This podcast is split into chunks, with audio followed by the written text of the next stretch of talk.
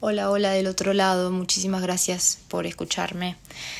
Eh, bienvenidos a lo que supongo será un podcast. La verdad que es mi primer grabación, es mi primer podcast. Em, a mí me encanta escribir, pero bueno, primero que todo lo que quería contar era como mucho para escribir, tendría que ponerme a escribir un libro.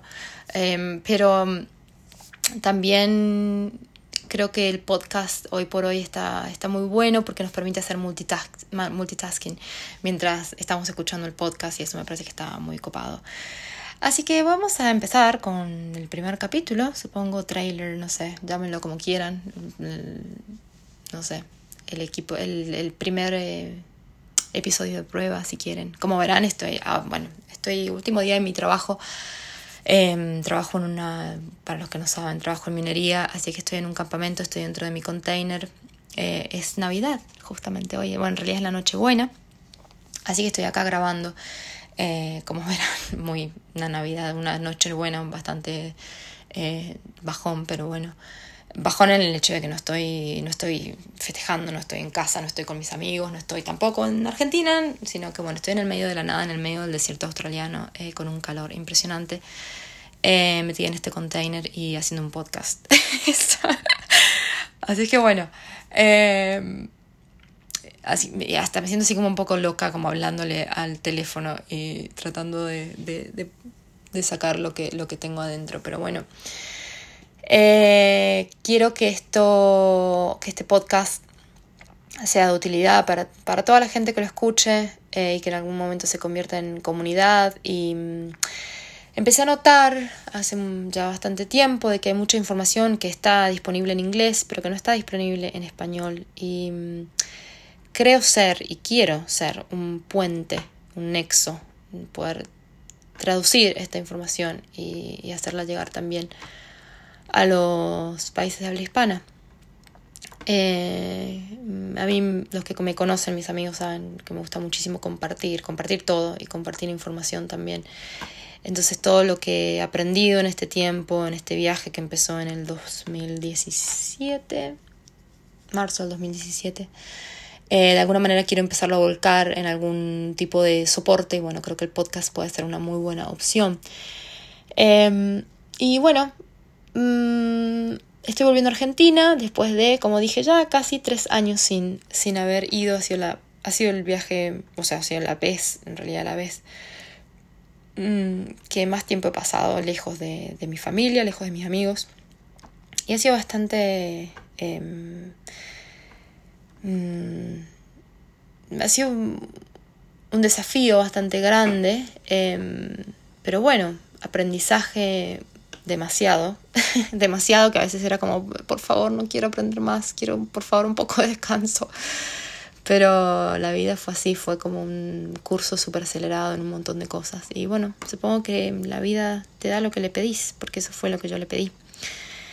Y mm, para los que no me conocen o para los que no saben mucho de mi historia, yo en el 2017, 2016, eh, en realidad fue octubre del 2016, renuncié a mi trabajo, vendí absolutamente todo lo que tenía, después de estar como mm, varios años, voy a decir varios años, en realidad nunca, nunca, nunca me sentí en casa. Siempre sentí como que había nacido en, el país incorrecto para mí. Em, y esta sensación la tuve de siempre, que nunca me sentí que, nunca sentí que esa era casa para mí. Y em, ahora donde estoy, en el lugar donde estoy ahora, siento que es mi casa. Y no digo esto a la ligera, porque primero em, que soy una persona voy a considerar que no, que no tengo muchas ataduras, entonces la verdad que el, el, término casa nunca me pegó, pero y, y, al haber viajado, porque hice 27 países, ninguno se sintió como casa hasta que llegué a Australia y hasta que llegué particularmente a Perth. Así que hoy en día sí puedo decir que me siento en casa y la verdad que me siento súper, súper, súper bendecida de poder llamar casa también Argentina y bueno, y ahora Australia. Así que siento como que tengo un poco de, un poco de ambos a esta altura y, eso se siente muy bien. Em, pero bueno, cuando decidí embarcarme en esta situación, la verdad que estaba súper perdida, súper triste. yo sentía que, que algo me faltaba, sentía que yo decía, bueno, tiene que haber algo más, no, no me pueden decir que esto es todo, o sea, no. Y lo intenté, les juro que lo intenté, me puse las pilas, me puse de novia, me, me, me, alquilé el departamento, me compré mi lavarropa, me compré mi lavadera, mi heladera. Estaba haciendo todos los deberes, estaba, estaba haciendo muy bien. y nada, sentía por dentro mío que no, no, esto acá no, esto hay más, en la vida hay más. No puede ser que, no, que tenga este, esta sensación de descontento todo el tiempo. O sea, ¿por qué? Si lo tengo todo, ¿qué es lo que está pasando? Y eh, yo leí en el 2012, leí el libro Comer, Rezar y Amar, y que leí el libro Into the Wild, hacia rutas salvajes.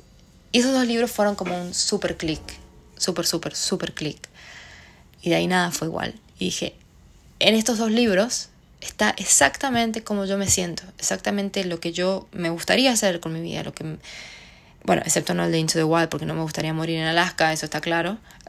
no me llevo muy bien con el frío tampoco.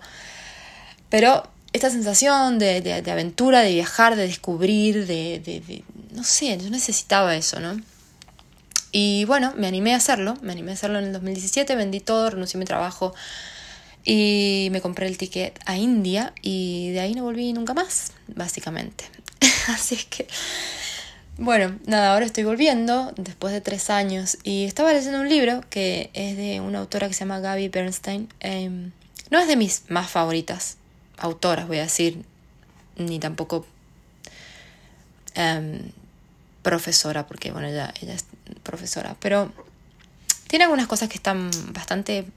Tiene un lenguaje muy simple de, de, explicar eh, conceptos espirituales que son un poco densos. Ella eh, es una estudiante de un curso de milagros de y de metafísica. Entonces, bueno, tiene una manera de explicar algunos conceptos em, y llevarlos a un lenguaje muy, muy cotidiano. Y el último libro que ella sacó se llama Super Attractor, eh, como super atractor. Em, y en uno de los libros que se llama, eh, perdón, uno de los capítulos que se llama It's Good to Feel Good, eh, está bueno sentirse bien, eh, dice, eh, lo voy a tratar de traducirlo al mismo tiempo que lo estoy leyendo en inglés, así que si por ahí se me, me pongo un poco lenta es por esto. Estoy haciendo toda la translation en, en, mi cabeza. Em, como que todos vivimos eh, en esta idea confortable del miedo, ¿no? Que hemos, todos hemos, nos hemos, hemos sido criados em, en, una, en un estado de miedo, ¿sí? En vez de en un estado de gozo y de fe hemos aprendido a, depender del miedo como una manera de protegernos a nosotros mismos, de que nos, em, de que nos hagan daño, em, de que nos... Mm, de que nos... perdón. Bueno, que nos hagan daño o que, no, que o que nos decepcionen, ¿sí? Ah, entonces nos hemos acostumbrado, y acá, nos hemos acostumbrado tanto a vivir y a proyectar todo ese miedo en el mundo que la verdad que no confiamos en que las cosas pueden ser buenas. Y me encantó, la verdad que me encantó tanto, ¿no? Porque recuerdo eh, cuando yo iba a emprender el viaje a la India, yo partí desde Madrid porque fui a visitar a una amiga primero antes de ir a la India y me acuerdo que cuando estaba, mm, no sé, media hora antes de subirme en el boarding, media hora antes de subirme al avión, me agarró este llanto, pero desconsolado, desconsolado que estaba yo de rodillas en el piso llorando, llorando, que me salía, de verdad me salía como del intestino, todo ese, todo ese llanto y ese miedo y tenía muchas ganas de hasta de vomitar, pero literal, ¿no? Y estaba vomitando todas esas emociones que se me habían acumulado durante todos estos años previos al viaje y em, especialmente los meses antes del viaje, fueron súper, súper movidos. Y tenía miedo, sentía miedo, sentía pánico porque yo lo único, lo único que yo conocía era hasta Europa y de ahí no conocía más. O sea que yo pensaba que el mundo se acababa, era como tipo los antes de Colón, ¿no? Era que no, el mundo se acaba que es cuadrado y nos caemos al precipicio, una cosa así.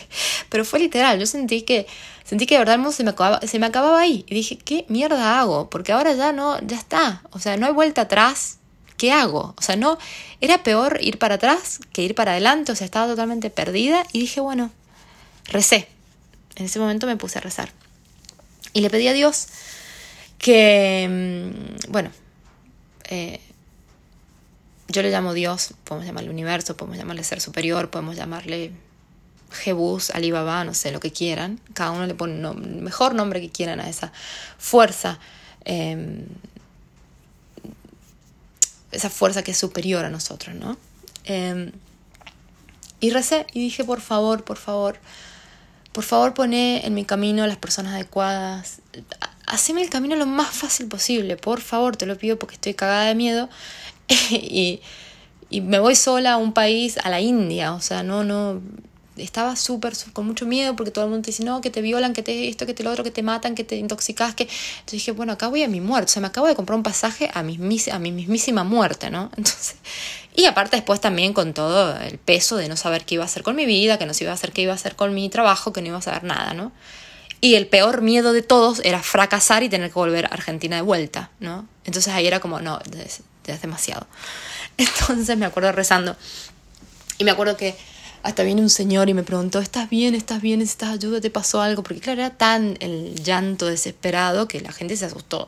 Pero bueno, me terminé subiendo al avión y dije, por favor Dios, ayúdame, haceme el camino fácil, universo, por favor, uh, sosteneme, sosteneme en esta decisión y yo voy a dar lo mejor de mí. Voy a dar lo mejor de mí, voy a confiar y, y voy a fluir con lo que se me presente en el camino. Y y el camino ha sido muy, muy, muy bueno. Y este camino ya lleva tres años. Y este camino va para mucho más. Y este camino me llevó a casa. Me llevó a este lugar que siento que es casa. Y que... Mm,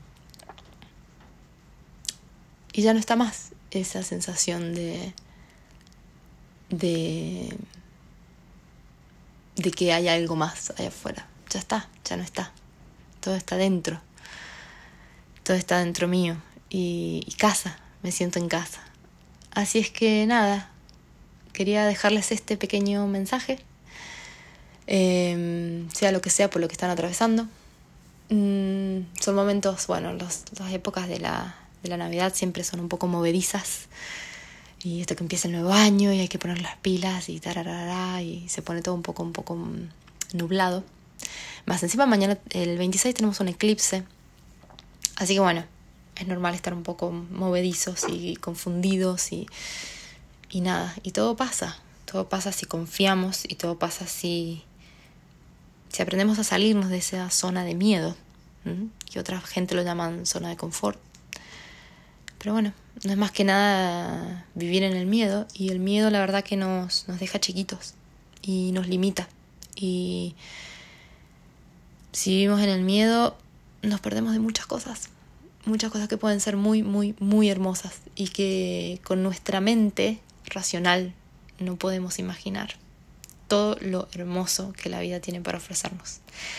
Así que con este mensajito con este podcast, vamos a llamarlo, que espero que sean muchos más y espero que les guste y que lo compartan y que me comenten y que me manden un feedback de, qué les pareció y de por ahí temas que quieran ver, que quieran hablar. Em, pero bueno, mi, mi saludo de Navidad también, mm, de Año Nuevo y a la gente de San Juan. Em, nos vamos a estar viendo muy, pero muy, pero muy pronto. Y nada más casi 14 minutos con esta historia. Em, espero escucharnos muy prontito. Un beso grande.